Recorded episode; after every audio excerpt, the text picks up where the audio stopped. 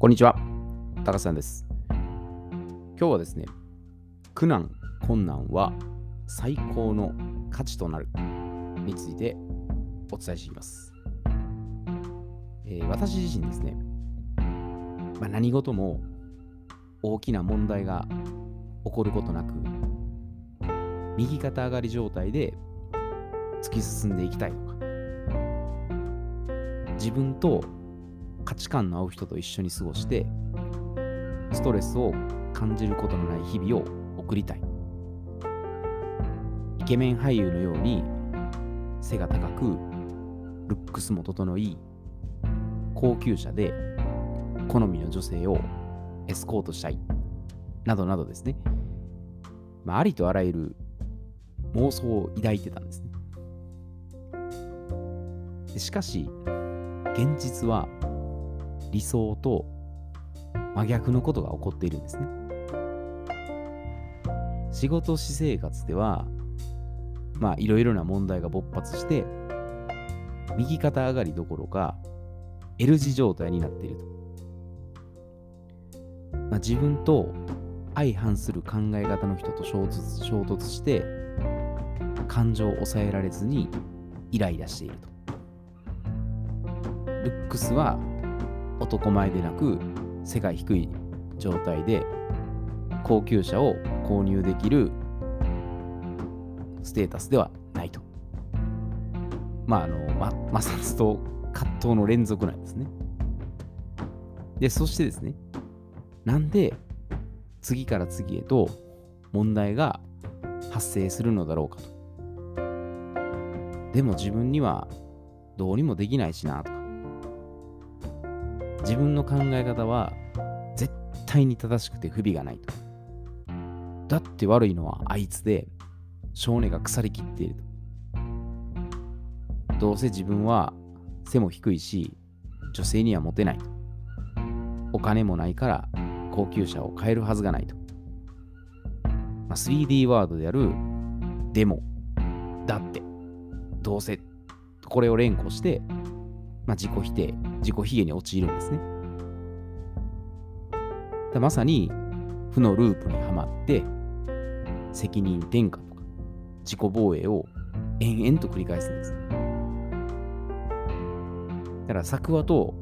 言い訳のプロになって常にへりくつをこねるようになるんです。自分は何も行動しないのに他者とか社会とか世界に対しては愚痴とか不平不満とか批判批評っていうのをぶちまけてるんですね。で口先だけで実践が伴っていないこのふつつか者にまあ良い結果が出るはずがないんです。あの人や世間を責めたところで状況は良くなるどころか悪くなるばかりなんです。なんかストレス発散してるように思うんですけど、この憎悪がこもったエネルギーっていうのは、必ずブーメラン効果で自分に跳ね返ってくるんです。だから冷静に俯瞰すると、自分で悪口を言うだけ言って、最終的にその悪口が自分のところに戻ってきて、でそれが自爆しているっていう、もう哀れな状態なんです。じゃあなぜその悪口言ってるかというと、まあ、自分を傷つけたくない一心ですね。自己防衛ですよね。でそれで現状から目をそらして、逃げているだけに過ぎないんです。じゃあもう挙句の果てに、時間がないから実践することができない。人脈がないから仕事の紹介がもらえないとか。お金がないから仕事ができないし、女性にもモテないと。情報がないから新しい発想が生み出せないと。もうないない尽くしのこのオンパレードですね。それを強調してるんです。もしくは、時間があったらもっとうまくできていたはずだとか、人脈があったら、まあ、JV のね、提携もスムーズにできると。お金があったら仕事も順調に進み、女性もついてくる。情報があったら、いろいろな要素と組み合わせができるとか。で今度こう、たらればで弁明するんです。だから自分に矢印を向けるってことは嫌なので、もうそれを必死に回避してるんですよ。だ全部依存して丸投げ状態で、で、それ見て見ぬふりをするんです。じゃあそれとは反対にですね、まあ、時間、人脈、お金、情報が全くない状態でも奮起してですね、やり遂げてる人はいるんです。まあ、その大富豪のもとに生まれた場合を除きですね、生まれつきそういう状態を除いて、まあ、ほとんどの方は、まあ、ゼロもしくはマイナス状態からスタートしてることが多いんです。そんな完璧に全部整ってやってる人いないです。で、例えるならですけど、これあのドラゴンクエストとかですね、ファイナルファンタジーのあの冒険物語と同じなんです。レベル1の状態で始まって、で、最終ゴールに向かってこれ進んでいくんですね。で、頼もしい仲間たちとしてね、共に、まあ、アイテムとか、お宝を獲得して、で、徐々にレベルアップするんですね。で、途中でそのいろいろなモンスターと戦ったりとかね、まあ、思いもよらぬ、まあ、ハプニングとか、そういった出来事に遭遇したりしてですね、ハラハラドキドキの展開が待ち構えてるんです。でもそれが面白いんですよね。で、形式上、まあ、ラスボスを倒して、最後は、まあ、自己成長ですね。自分たちが成長しているところを、まあ、認識するストーリーっていう、そういう個性になってるんですけど、それ分かっていても楽しいんですよね。もうパターンも分かってるんですよ。こうなってこうなって。でも、でもそれを、なんかこう、辿っていく過程が、なんか面白いんですよね。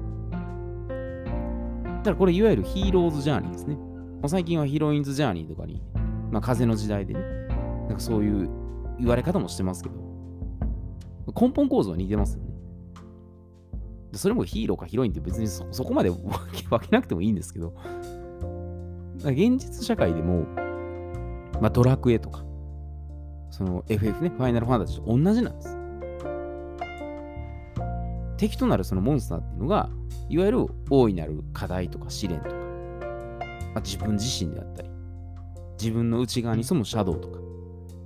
まあ、逆境に立たされる状況とか、そういったもんなんです。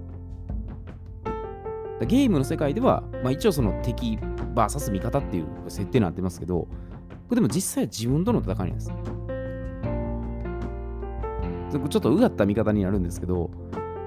神様がその人間に対してですね、まあ、人生っていうののゲームを用意してくださってるんです。かトントン拍子に進まないように、もう絶妙に苦難困難を取り入れて、で、うまく乗り越えるように、面白おかしく仕掛けてるんです。でいきなりレベル99になってですよ、最初から。いとも簡単にその目標達成されたら、神様のメンツが丸つぶれなんです。だから攻略本を最初から見てですね、なんか悠々と暮らしても、全然楽しくないんですよ。いや、楽してやりたいって言ってたらそれがいいかもしれないですけど、全く面白くないですよ。自分の力でやってないですよ。たとえゲームでやっても。で、何度も、ね、レベルの低い状態から挑戦しては、ちょっとずつ上げながら、で、挫折も味わって、で力をつけて再び挑むからこそ、やっぱ醍醐味があるんですよ。じゃ人生もこれ全く同じなんです。一度も失敗やミスをすることなくですね、綺麗にエスカレーター方式でもう駆け上がったところですね。本当の経験を積んだと言えないんです。まあ、なんか辛くて悲しい経験とかも泥まみれになるようなことをするからこそ、もう他者や周囲の気持ちを理解して、まあ、思いやりと共感がやっぱできるようになるんですね。だから欠点とか弱点があっていいんです。でその見たくない事実を、まあ、なかったことにする、まあ、蓋をするね、臭いものに蓋をするみたいなことをして、もしくはあの打ち消してしまうと、感情をマネジメントできないんです。だからもう大粒の涙を流して、ワンワンワンワン泣きたくなるっていう経験を、まあ、布団にかぶってね、私も何度もやりましたけど、もう人に見せたくないような涙を布団の中で、でこう、うわーって泣いたりとかしてね。で、全て寛容に受け入れるっていうことで、まあ、どんなことにも臨機応変に対処できる肉体とか感情とか精神が整うんですね。でこれはもうずっとやる、死ぬまでやり続けるしかないんです。わからないんです。だから苦難困難っていうのが最高の価値なんです。だから感謝と敬意を表してありがたく受け入れるってことなんです。だからありがたいっていうのは難があるからありがたいんです。難がなかったらありがたくないんです。で、それでもですよ、それでももうそんなんが嫌だとグキキッとね、もうそんな吹っ飛ばしたいと、もう歯を食いしばって抵抗するって場合は、もう自分の中にあるシャドウが相当根深いものになってるんです。よほどのなんかトラウマになってるのか、その許せないんですよね。仮にそれが、まあ、暴力とか、やっぱりそういう虐待とかね、それやっぱりそこは辛いとこあると思うんですね。でもそれをいつまでも、やっぱ外部要因の責任転換して、ずっと逃げると、ここは乗り越えられないんです。私も相当殴られたり、ボコボコにされましたけど、でもその人たちをじゃあ、今更、まあ、当時は思いましたけどね、ボコボコにやってやろうとか、もういつか覚えとけよと、この野郎とか、散々思いましたけど、むしろ、やってくれてありがとうとは思わないかもしれないです知れないです知れないですけど、それでもあれだけ、まああいう中ね、ボコボコにされるのがくぐり抜けたら、まあ生きてはいけるなっていうのを思ったんですね。だからあとはもうシャドーワークとかをするとかしてですね、もう焦らず、じっくりと向き合うということです。焦ったらもう終わりなんです。すぐに結果求めようとして、でそれで焦って違うことしだすから、まだ空回りするんです。全然いいんですよ。もうぶち当たってぐちゃぐちゃになって、お金も失うこともあるかもしれないし、恋人に逃げられることもあるかもしれない。で、それも、まあ、自分の宿命なんですね。自分で責任を取るって覚悟していれば、それすらも受け入れられるんです。なんか自分のドロドロした一面を直視して認められないのに、その他人のドロを受け入れられるってことは、それはやっぱむず難しいです。皆無です。自分をまず受け入れられるのに、どうやって他人を受け入れられるかってことなんです。だから人生をその、まあ、深刻に悩みす、ね、悩みすぎることなく、まあ、ドラクエとか FF のような、まあ、ゲームに置き換えて楽しむと、まあ、それはいいかもしれないです。あくまでこの一つの見方です。それが絶対合うっていう人もいれば、やっぱりなんかちょっとゲームはチャラチャラして嫌だと、もうちょっと追い込みたいって人も、それはもちろんいるんですよ。だから自分に合ったやり方を選ぶってことです。やり方ばっかりに固執するんで、なんか合わないとか、その法則はどうとかいうところにとらわれすぎてしまうんです。でも自分で見つけるしかないんですよ。合う合わないっていうのは。自分でしかわからないんですよ。他人がああだこうだ言っても、その人が囲碁感じて成長していればそれでいいんですよ。だから嫌なこととか、まあ、その不都合なことを、まあ、チャンスとかギフトとして捉えるのか、ピンチとかペナルティとして捉えるのかで、やっぱフォーカスの方法変わるんです。無理やりこうしろって私も思わないんですよ。ただそうした方がメリットが大きいだけなんです。まあ、人によってやっぱそれはやっぱり嫌だっていう人もあるんで、別にこんな強制するわけでも何でもないんです。自分がやっぱりそのピンチだなとかペナルティだなって感じたら、それに対処する方法をやっぱ考えた方がいいんです。無理やりチャンスギフトと思って苦しいんだったら、それはやっぱり自分に合ってないんです。だから、ままあ、人生ね、今100年時代、100歳以上生きると思ってですね、まあ、それがあの IS iPS 細胞とか、なんか不老不死とかねで、そういう科学的なことを使ってやるんじゃなくて、まあ、自然に生きると思ってですね、もう長期的な視点で、もうぬらりくらり、ウォーレン・バフェットさんでも92歳ですかね、まそこまでやってるんですね。だからそれでやっぱ楽しんでいったらいいですよ。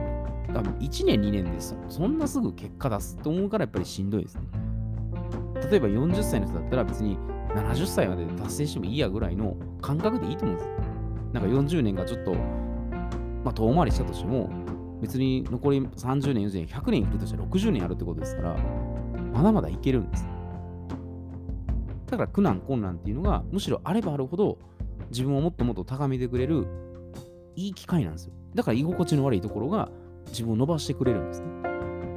なんか心地よくて、あの、ほわんほわんほわん としてるところは、実はあんまり伸びないんです。ねなんか自分をちょっと厳しくしてくれる人とか、なんかこう真っ向から、ね、向かってくる人の方が、実は自分にとってすごく貴重な存在なんです。ねでそれもどう自分で解釈して、で、それもいやいや義務感でやらされてたら、全然それは伴わないんです。自分で初めて直視して受け入れて、あ、これが本当に良かったなと。そう思えるものを見つけて、自分なりに合ったやり方ですね。別に苦難困難じゃなくても、本当にそれが楽しみであって、価値となったらそれでいいんです。でそういう視点で物事を俯瞰して、いろいろ体験してですね、身につけていけたらいいんじゃないかなというふうに思います。で今日ちょっと久しぶりに東京に来てまして、まあ3年ぶりぐらいなんですかね。あの、まあいろいろ今の社会情勢であの仕組みとかも変わってるんですけど、まあ、自分の泊まってる、まあ、ホテルとかですね、あの温泉付きのホテルなので、非常にこれはありがたいなと思いながら、まあ、これは全然 苦難、困難でないですけど、むしろ楽なところなんですけど、まあ、でもそういう自分へのね、ちょっとあの、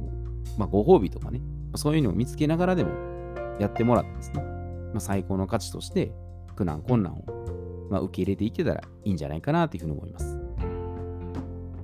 えーでは今日はこれで失礼いたします。